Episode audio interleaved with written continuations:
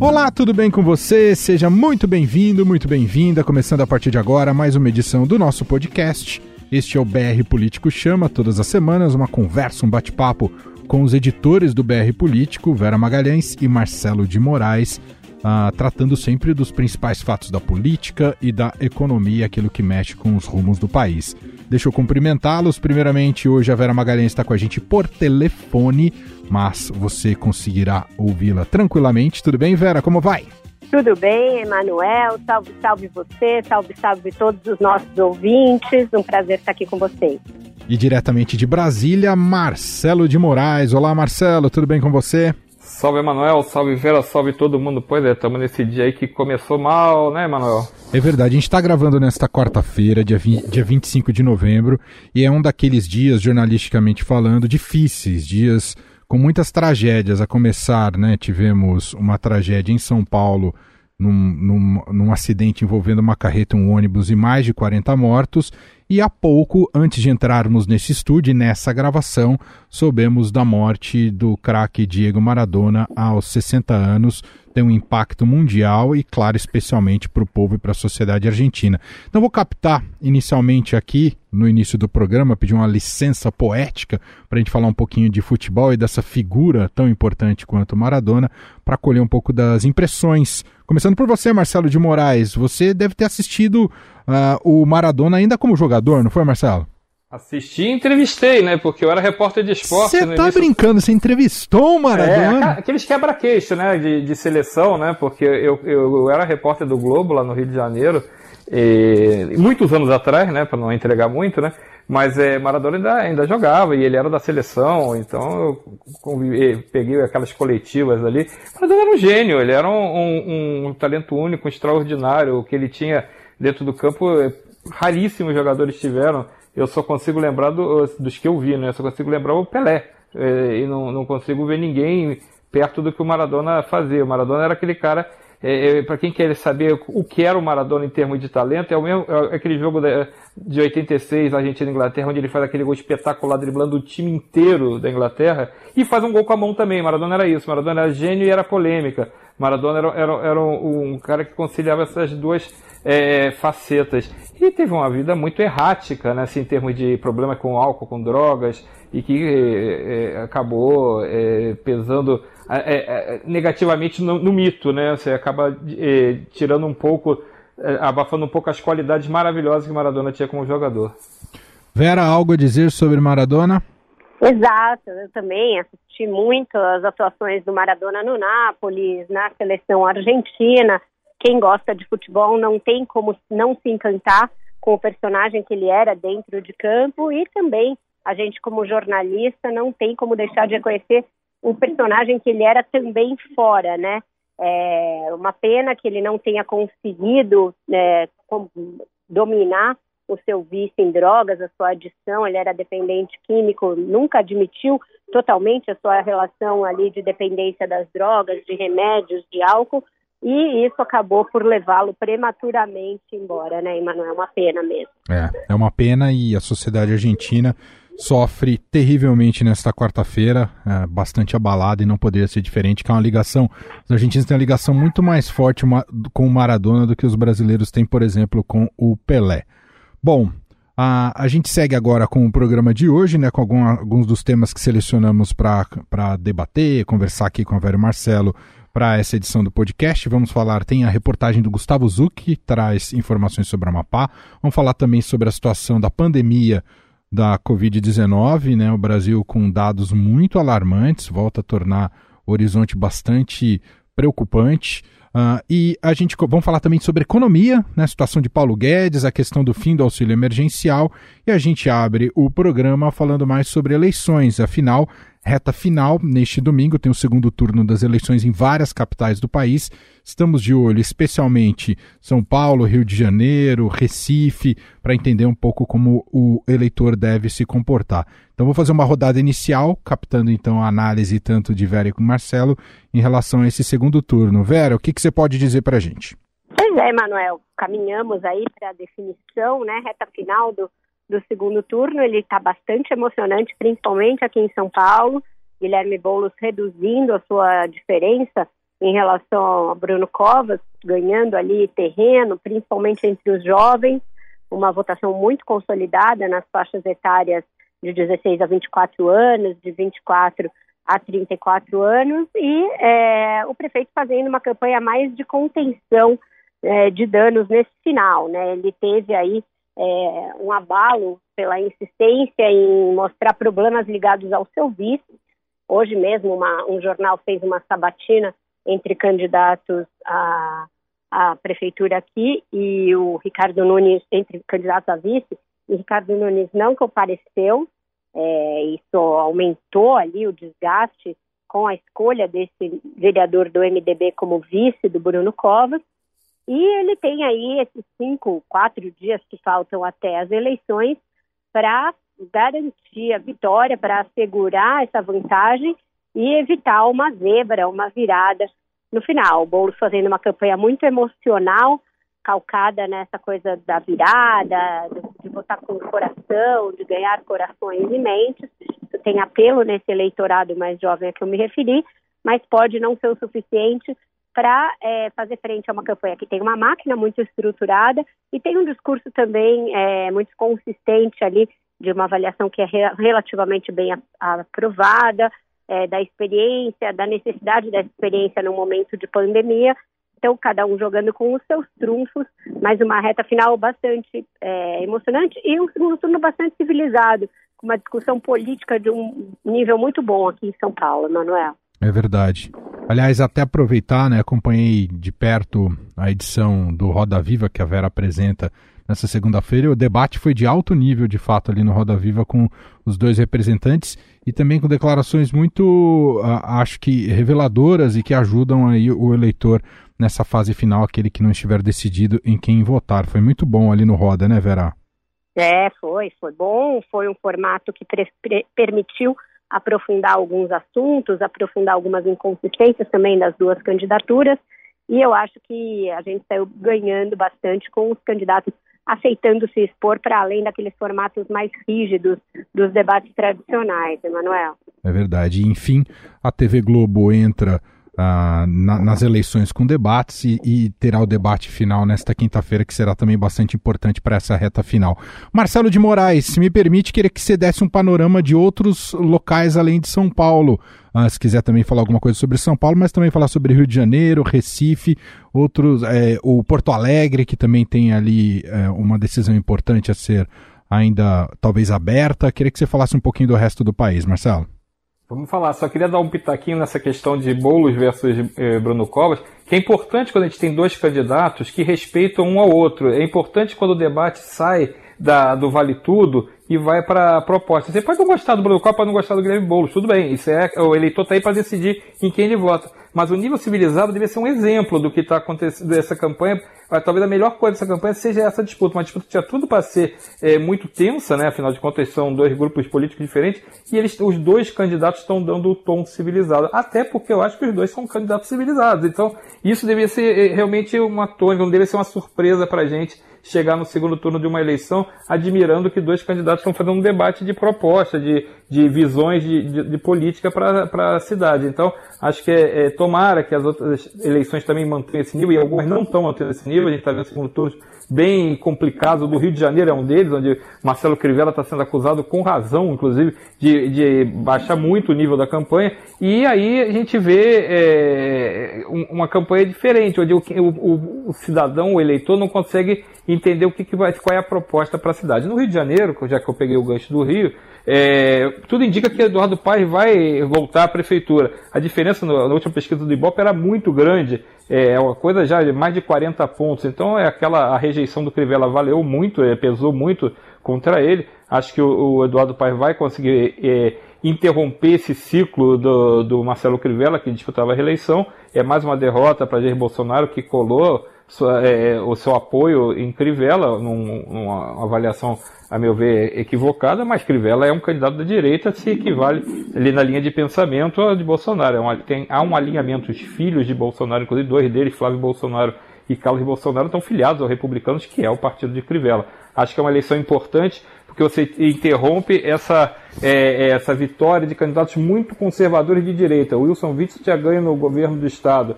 Antes, Crivella tinha ganho a prefeitura do Rio de Janeiro. Então eram duas eleições seguidas em que o eleitorado do Rio estava caminhando bem claramente para a direita. Agora deu aquela moderada e parece estar caminhando um pouquinho mais na direção do centro, que é o perfil do Eduardo. Eleição muito tensa também em Recife, onde os primos João Campos e Marília Arraes estão ali próximos. Marília Arraes conseguiu aparentemente reverter a desvantagem que teve pequena no primeiro turno e se ela vencer, é uma vitória muito importante para o PT, porque consegue ganhar uma praça muito forte. A capital de Recife é muito expressiva no cenário político e era um lugar onde o, o PSB tinha ganho duas eleições seguidas com o Geraldo Júlio. Então, e tem o governo do estado também. Então, realmente, se conseguir confirmar essa vantagem, se essa vantagem for mantida para Marília Reis, é um resultado muito importante, inclusive nacionalmente, porque o PT espanta um pouco, é, é aquela coisa de estar tá desaparecendo, não estar tá conseguindo ganhar em lugares importantes. Se vencer, ganha uma capital importante. Porto Alegre, dificilmente a esquerda vai se dar bem, Manuela, não está conseguindo ter força suficiente para impedir a coligação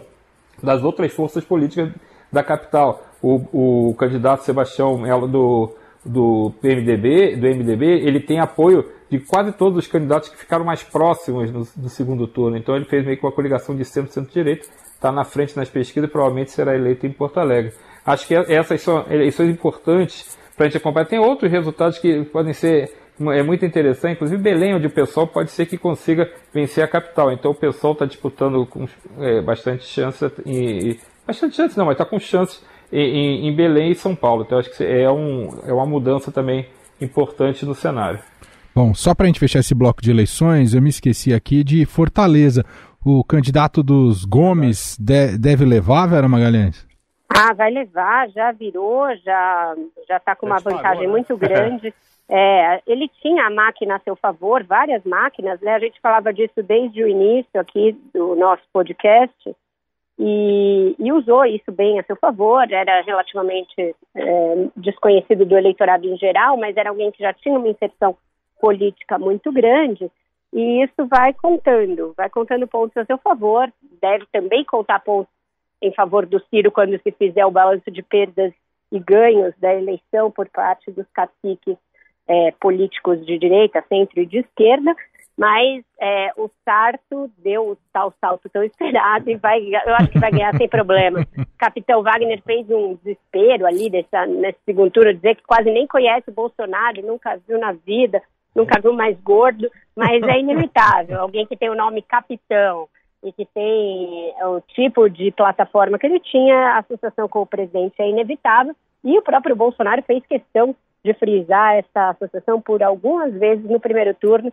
Então agora não dá para fingir demência, fingir que não conhece, porque a associação já está feita. Muito bem. Bom, Emanuel, você diga. sabe que o, o, o, na eleição de Rio Branco, Bolsonaro resolveu apoiar um candidato. Bolsonaro não tinha falado desse candidato até agora, mas ele manifestou apoio público a Tião Bocalon. Tião Bocalon está com 70% da pesquisa. Acho que só por isso que Bolsonaro resolveu dar um apoio público, que a, a fama de de azarado não tava boa para ele não, viu, mano? Tá muito Mick Jagger, tem toda a razão. muito bem.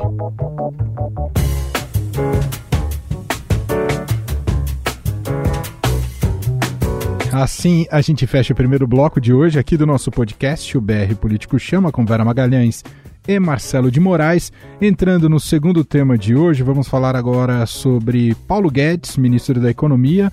Aliás, ele estava um pouco sumido também desse podcast, apareceu nessa semana, deu declarações importantes, falou, por exemplo, sobre o, a possibilidade do fim do auxílio emergencial, ou melhor, para o governo, para a equipe econômica, o auxílio emergencial, em tese, se encerraria mesmo em dezembro, ainda que haja uma pressão para uma prorrogação pelos primeiros meses de 2021. Nessa queda de braço que tem vários aspectos, né, aspecto fiscal, né, das contas públicas do país e a própria situação da pandemia, qual será o caminho e a solução? Começando por você, Vera. Pois é, eu que não me arrisco essa resposta, uma vez que nem o ministro da Fazenda sabe. Eles estão fazendo toda sorte de consultas, de tentativas. A Adriana Fernandes tem feito ótimas reportagens a esse respeito, que tem mostrado a encalacrada em que o governo está, porque ele precisa é, encontrar uma saída, mas ele é premido pelo teto de gastos, tem que encontrar é, uma maneira de votar aspectos que já estão no Congresso que criam gatilhos para o teto de gastos. É, não se sabe se vai pro, prorrogar o orçamento da guerra, se vai fazer um novo orçamento da guerra para o ano que vem, se a calamidade pública vai ser estendida para 2021 e com isso já se vai criar mecanismos para permitir, permitir furar o teto em eventuais circunstâncias. Então tem toda uma engenharia que deveria estar sendo feita, Emanuel, desde que se ficou, desde que ficou claro que não ia mais prorrogar um auxílio. É inacreditável que se deixe tudo para a última hora. Parece a escola do meu filho, quando eu tenho que falar para ele não deixar o trabalho para o último dia que ele tem que entregar e ele insiste em deixar, ou eu lá no relatório do BR Político. Né? Que deixa a matéria para o último momento do domingo, para desespero do Marcelo de Moraes. Mas é, o governo está igual, está igualzinho, não, não consegue entregar um trabalho que é um trabalho de um trabalho técnico. Tem que ser feito um estudo técnico das brechas que existem no teto, do que pode e não pode ser feito sob pena do governo responder por crime de responsabilidade fiscal, responder até por crime de responsabilidade o presidente da República e chegar a uma solução, propor uma solução. Mas aí a gente vê que isso não só não existe, como o auxílio emergencial, que foi tão importante na pandemia, também ele foi usado aí de maneira fraudulenta em muitos casos, né? Em muitos casos usando o dinheiro do auxílio para financiar campanhas eleitorais. Portanto, fortes indícios de que laranjas receberam o auxílio também, algo que, que deveria ter sido usado para as pessoas não terem problemas de solvência, problemas até para se alimentar no curso da pandemia de Covid-19. Marcelo de Moraes, uh, e tem esse otimismo incorrigível do Paulo Guedes. Ele acha que a retomada da, da economia será o suficiente, Marcelo. Pois é, aí, a gente pensa que a gente está lidando com todo mundo é meio maluco, né? Não é possível. Porque a gente vê, é, como a Vera falou, tem uma bagunça, ele não sabe como fazer. Não é que, que tá na dúvida entre fazer X ou Y, ele não sabe como fazer. Aí a cozinha experimental do governo come solta e vem aquelas, ideias, aquelas ideias mais estapafúrdias, né? Tipo pagar alguma coisa tirando de outro lugar, como já fizeram, ah, vão gerar emprego pegando dinheiro do seguro-desemprego, umas coisas dessas, né? Que, que não fazem sentido e não param de pé politicamente. Ah, então vamos voltar com imposto. Aí o imposto também ninguém quer o imposto. Então é, ah, não, eu dou, se você me der imposto, eu dou a desoneração da folha, mas e o trabalhador, o que ele ganha com isso? Nada, né? Então fica uma coisa, umas propostas que não, não se sustentam politicamente e não avançam. E assim, eu, acho que o dado grave é que a gente está é, no final de novembro quase, a gente está tendo. É, o ano está acabando e não tem uma solução clara, nem, nem clara, nem, nem não clara. A gente não tem solução nenhuma para essa questão. A gente vai ter que é, resolver a questão do orçamento, que também está parado lá no Congresso por causa da briga política, que isso também pesa. Há uma disputa é, encarniçada para fazer quem vai ser o próximo presidente da Câmara e do Senado.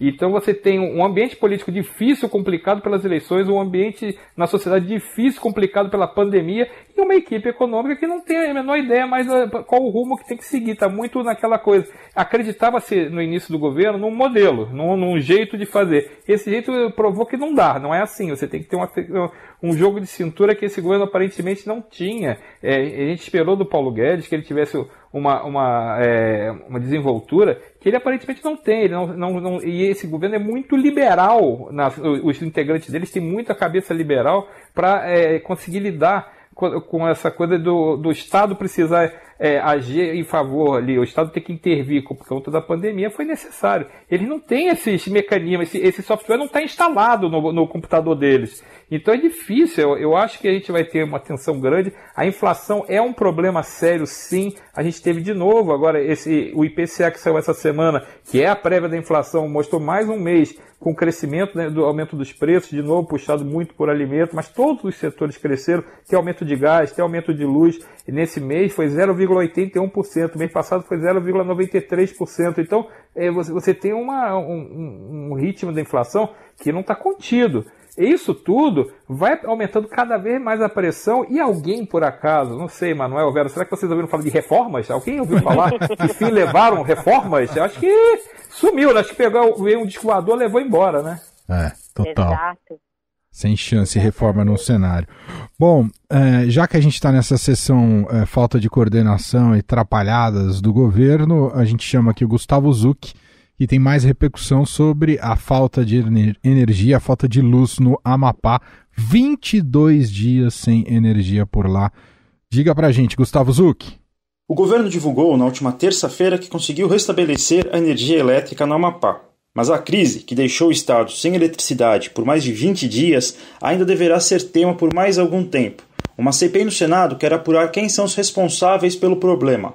O autor do requerimento de abertura da comissão de inquérito, o senador Randolfo Rodrigues, já tinha 13 das 27 assinaturas na última terça-feira, quando eu conversei com ele. O mais importante que deve ser analisado pelos parlamentares é a situação do setor energético do Brasil como um todo, para se certificar que outros estados não estão correndo um risco de apagão semelhante. O que aconteceu aqui no Amapá pode acontecer em outros estados da federação por conta de ausência de fiscalização da ANEL. Por isso, isso impõe a necessidade de uma comissão parlamentar de inquérito para investigar as causas do que aconteceu aqui, para que não ocorra outros locais do país, e investigar a atuação da Agência Nacional de Energia Elétrica. Uma comparação da situação hoje do Amapá é um carro andando sem estepe. Hoje, o Estado tem transformadores funcionando, mas continua sem ter aparelhos reserva, caso ocorra um novo problema, segundo o senador. Toda essa situação deverá ser esmiuçada pela CPI e os parlamentares serão abastecidos com essas informações na hora de decidir sobre as privatizações, em especial da Eletrobras, uma das prioridades do governo para 2021. Olha, eu não vejo como privatizar a Eletrobras. Eu não tenho dogma contra privatização. Mas, depois do que aconteceu aqui no Amapá, ainda privatizar o setor elétrico, deixar o sistema todo vulnerável, eu acho isso é mais uma razão para nós termos a CPI para que o Congresso tenha os subsídios para decidir sobre essa história de privatização. Nessa semana, o ministro Paulo Guedes disse que irá para o ataque nos próximos dois anos para aprovar as privatizações. Mas, se antes já havia resistência por parte do Congresso, agora há uma CPI no meio do caminho. Gustavo Zucchi de Brasília, para o BR Político Chama.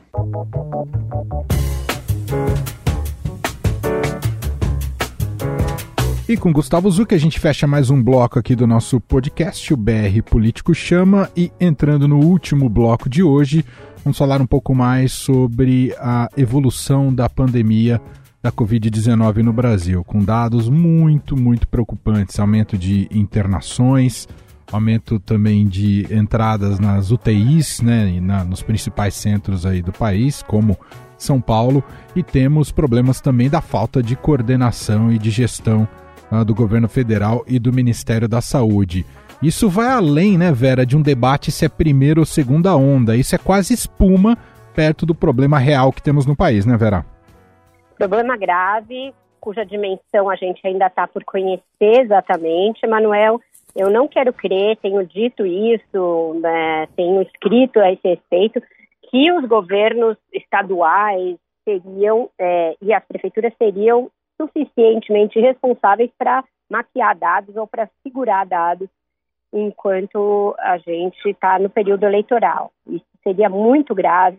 Inclusive, o Bruno Covas foi questionado a esse respeito no Roda Viva e foi muito enfático em dizer que não, que se a gente cobra o governo federal por não confiar em dados oficiais como o do INPE, por exemplo, a gente não pode fazer o inverso nesse momento e achar que o governo estadual e que a prefeitura fariam isso de maquiar dados. Então, eu espero que ele esteja sendo sincero, porque seria muito grave é, você esconder dados para evitar é, uma eventual repercussão nas eleições da, do aumento de, de casos. Mas ele já existe, ele é palpável, a gente conhece cada vez mais pessoas que pegaram Covid-19, que estão ou que têm algum familiar com Covid-19, não precisa mais ser quem está totalmente furando quarentenas ou distanciamentos, basta você ter algum contato com alguma pessoa, porque o vírus está por aí, ele está no ar, está muito, né? De novo, a taxa de contágio está muito alta e a gente vai ter de lidar com isso, vai ter de lidar com isso em 2021. É o grande fantasma que ninguém fala, ah, não posso pensar em mais um ano nesse esquema, mas o ano vai começar no mesmo esquema que termina, que vai terminar 2020. Então, nada de carnaval, é, não vai ter grandes festas de Réveillon, ao menos para quem se preocupa e para quem é responsável, esse tipo de coisa está afastado do horizonte. As pessoas têm que se conscientizar de que o fim de ano vai ser menos animado do que se esperava, de que o Natal e o Ano Novo não vão ter tanto calor familiar porque a gente não tem vacina e porque os números voltaram a subir. Daqui a pouco a gente tem casos de hospitais superlotados e isso é o que sempre se procurou evitar quando se falou em distanciamento social. Né?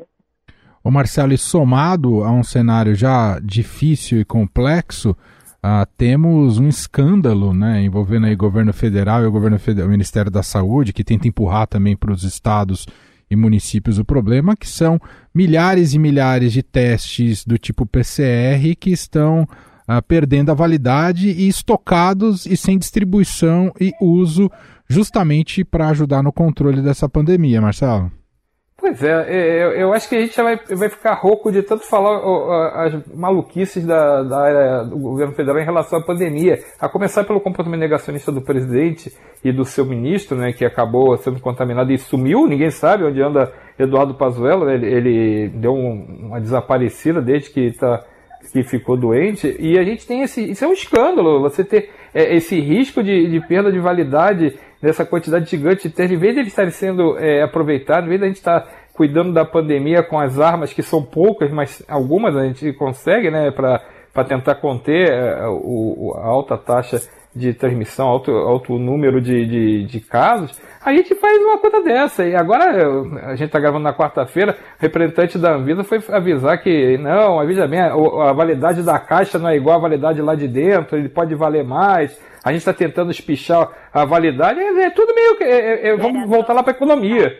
Né? Vamos para a economia, aquela coisa, ah, não sei como é que faz, mas deixa, vamos dar um jeitinho aqui. Mas tudo assim, é, é, um, é uma. Parece que estão zombando é, da opinião pública, zombando da sociedade.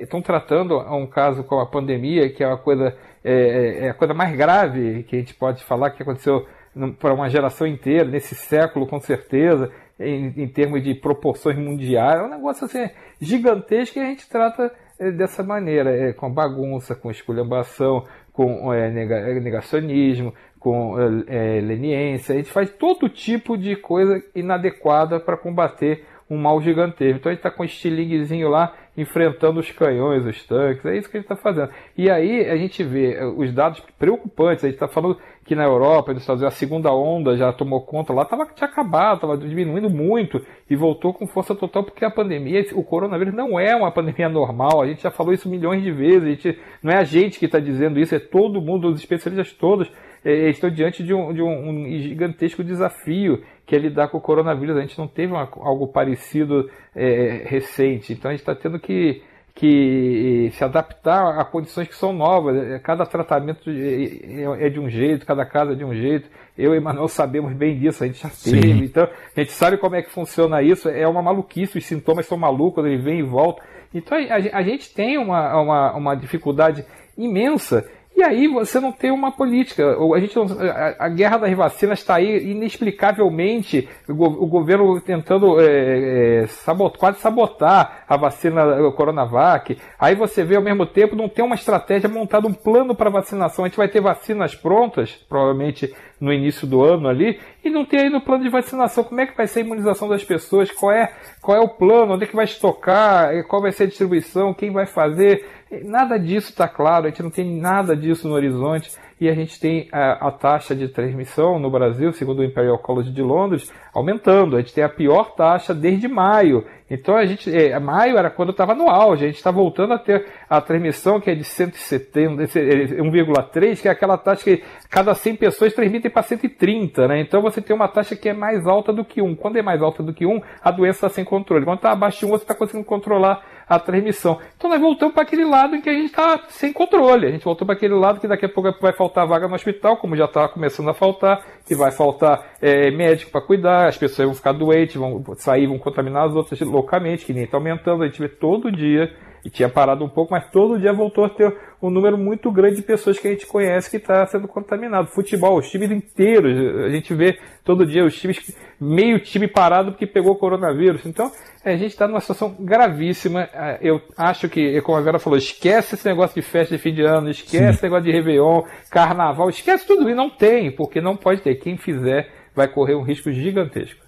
É, a gente vai ter um teste. O Brasil tem acompanhado muito os Estados Unidos na evolução da pandemia. Eles estão vivendo essa semana ah, o que para eles é o Natal, né, a semana de ação de graças, e, e, a preocupação lá é justamente essa: as festas, reuniões familiares, a volta dos estudantes para casa, os aeroportos lotados, e o quanto isso vai resultar em, em, um pico da doença novamente nos Estados Unidos, que também vive uma situação muito dramática.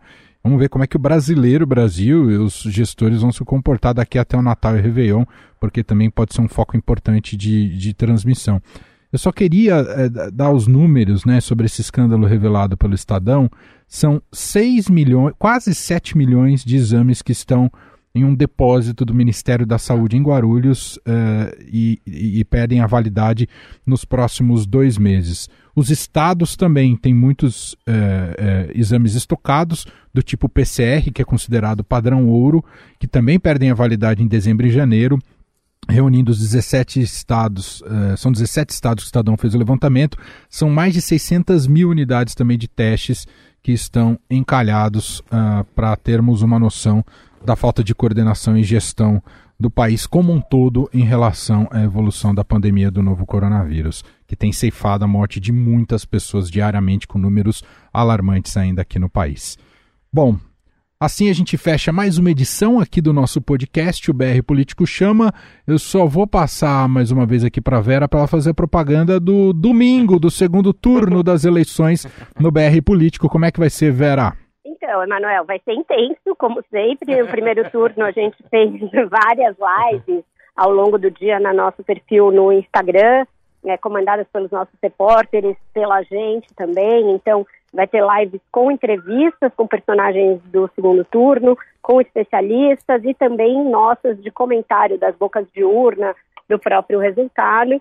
É, e também notas a todo tempo atualizadas desde a gente não vai começar tão cedo porque é uma cobertura que tende a, a se estender noite adentro, ainda mais se se repetir o problema de apuração que a gente espera que não aconteça. Mas então, a partir das 11 e até o resultado completo, tudo que você precisar saber sobre eleição, análise, números, dados, tudo vai estar lá no BRT. Muito bem. Então está feita aqui a chamada a propaganda para acompanhar o BR Político nessa reta final, nesses próximos dias e, evidentemente, no próprio domingo, o dia da realização do segundo turno em várias capitais e outras cidades do país. Assim, então fechamos o programa. Marcelo de Moraes, muito obrigado mais uma vez. Choramos hoje a perda de Maradona. Vou colocar para encerrar aqui o programa a narração de um gol épico do Maradona. Pode ser, Marcelo? Por favor, e só para reforçar na nossa cobertura, fiquem atentos na rede social, porque no Instagram da gente a gente faz lives também no dia da eleição. Então é importante conferir por lá que a gente vai ter entrevistas por lá também. Agora, o gol do Maradona, você vai colocar o de 86, ou Emanuel? Eu acho que é. Ninguém ganhou uma Copa sozinho como ele. Acho que nem o, nem o Romário em 94 se compara. Então é... vou pôr esse gol de 86, tá bom? Acho justo, acho justo. Vera Magalhães, beijo pra você. Até semana que vem. Beijo grande pra vocês, pra todos. Fiquem bem. Até semana que vem. Enrique